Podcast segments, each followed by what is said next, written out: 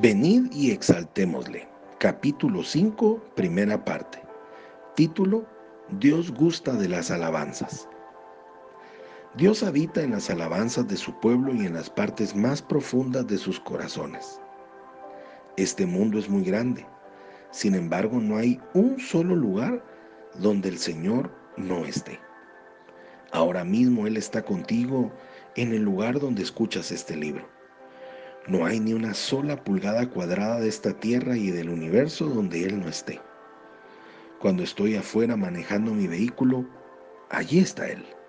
Cuando estoy volando hacia una convención en cualquier parte del mundo, allí está Él. Cuando los hombres van hacia el espacio, allí está Él. Todo el tiempo, en todo lugar. Aun cuando manejaba mi negocio de lechería mientras caminaba entre el ganado, allí estaba conmigo. Recuerdo los primeros días del negocio de lechería de nuestra familia, cuando yo crecí en la granja lechera, el instante en que miraba hacia el cielo y clamaba a Dios dándole gracias y exaltándole por todas las cosas maravillosas que nos había dado. Y el Espíritu de Dios venía sobre mí como un manto, y yo sentía el poder de Dios envolviéndome. Me emocionaba tanto que empezaba a correr en los campos, gritando al máximo de mi voz, bendiciendo su santo nombre, exaltándole. Subtítulo, Ser como niños. Ese es el espíritu infantil al cual Dios desea que retornemos. Todos nosotros exaltando su nombre con un gozo infantil en nuestros corazones, gritando al máximo de nuestra capacidad para que así Él comience a moverse en nosotros con su Espíritu Santo. Recuerdo tiempos en la fraternidad donde dos mil personas se descalzaban en una habitación de reunión bajo la unción de Dios. La poderosa presencia de Dios era fuerte y sagrada.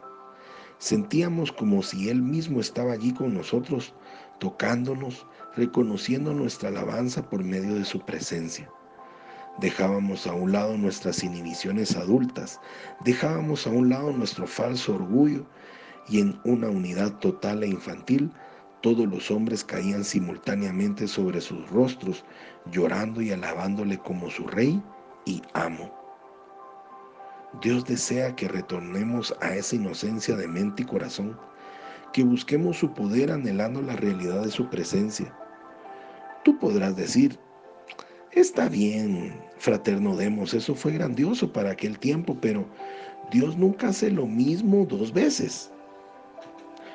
Permíteme decirte esto. Dios siempre exalta su espíritu, para siempre.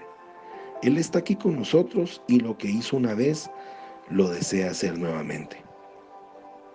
Subtítulo, Alístate. Deseo comunicarles a ustedes que Dios está listo para derramar su espíritu. ¿Te encuentras listo para recibirlo? Si lo estás, su palabra garantiza que Él te bendecirá. Primera de Crónicas 16 del 8 al 10 dice, Alaben al Señor, invoquen su nombre, que los pueblos reconozcan sus obras.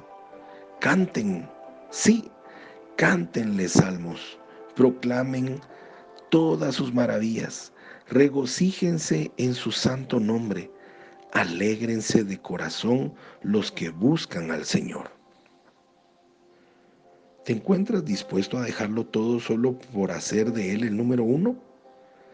Si estás dispuesto a ponerlo a Él de primero, Él te bendecirá en una forma como nunca has sido bendecido. Éxodo 15 del 1 al 2 dice, Entonces Moisés y los hijos de Israel elevaron este cántico al Señor. Dijeron, Cantaré al Señor que se ha engrandecido ha echado en el mar jinetes y caballos. El Señor es mi fortaleza y mi cántico. El Señor es mi salvación. Él es mi Dios y yo alabaré. Es el Dios de mi Padre y lo enalteceré. Empiece a levantar su voz en los capítulos de fraternidad. Empiecen a glorificar a Dios alrededor del mundo. Mientras lo hacen, Él honrará sus corazones Él les visitará con su poder sobrenatural, sobrealimentándoles y dándoles energía para la desafiante obra de alcanzar las almas perdidas en este ministerio de los últimos tiempos. Solamente Jesús puede poner dentro de todo su ser el fuego pentecostal y darte las palabras para hablarle a las personas de sanidad y tener favor delante de los hombres. Pondrás tus manos sobre los enfermos y se recuperarán. Le dirás a esa montaña, muévete y se moverá. Nuevamente veremos todo eso, muy pronto. El doctor Charles Price profetizó que vendría el día donde los laicos irían a los hospitales y pondrían sus manos sobre los enfermos y sanarían, y las camas de los hospitales estarían vacías. Cuando estuve en el hospital Daniel Freeman después de mi derrame, hubo un tiempo donde no podía sentarme ni sostener la cabeza. Sandra, mi enfermera, vino a mí un día y me dijo, Señor Shakayan, muchas de las personas en el hospital lo han reconocido debido a la televisión y están pidiendo que vaya a sus habitaciones y ore por ellos. ¿Estaría dispuesto a hacer esto? Dios me dijo que empezara a orar por los enfermos. Sandra, me sentiría muy feliz de orar por ellos, pero ni siquiera puedo caminar o mover mi cabeza. ¿Cómo lo voy a hacer? Ella dijo, puedo ponerlo en una silla de ruedas y amarrarlo. Entonces lo conduciré de habitación en habitación. ¿Cómo podría argumentar? Si ella estaba dispuesta a llevarme por todos lados en la silla, entonces yo estaba dispuesto a orar por los enfermos, aún en mi debilitada condición. Sandra me colocó en la silla de ruedas, me sujetó y comenzó a llevarme alrededor de ese inmenso hospital. Muchas de las personas por las cuales oré estaban en una condición mucho peor que la mía. Algunos de sus cuerpos estaban seriamente quemados. Una mujer había sido colocada en total suspensión. Cuando la vi, lloré. Mientras Sandra me llevaba alrededor del hospital, me consideré a mí mismo ser afortunado. Mi corazón se volcó en esos pacientes. Dios me dio gran compasión por sus necesidades. Mientras oraba por ellos, mi corazón deseaba acercarse aún más a Jesús. Yo anhelé el día en que el doctor Price dijo que vendría, donde oraríamos por los enfermos y vaciaríamos los hospitales. Ese día está viniendo. Estas personas en los hospitales desean liberarse de su dolor y sufrimiento y Dios desea darles eso en esta hora final. Somos un ministerio de los últimos tiempos que Dios va a usar para sacudir al mundo.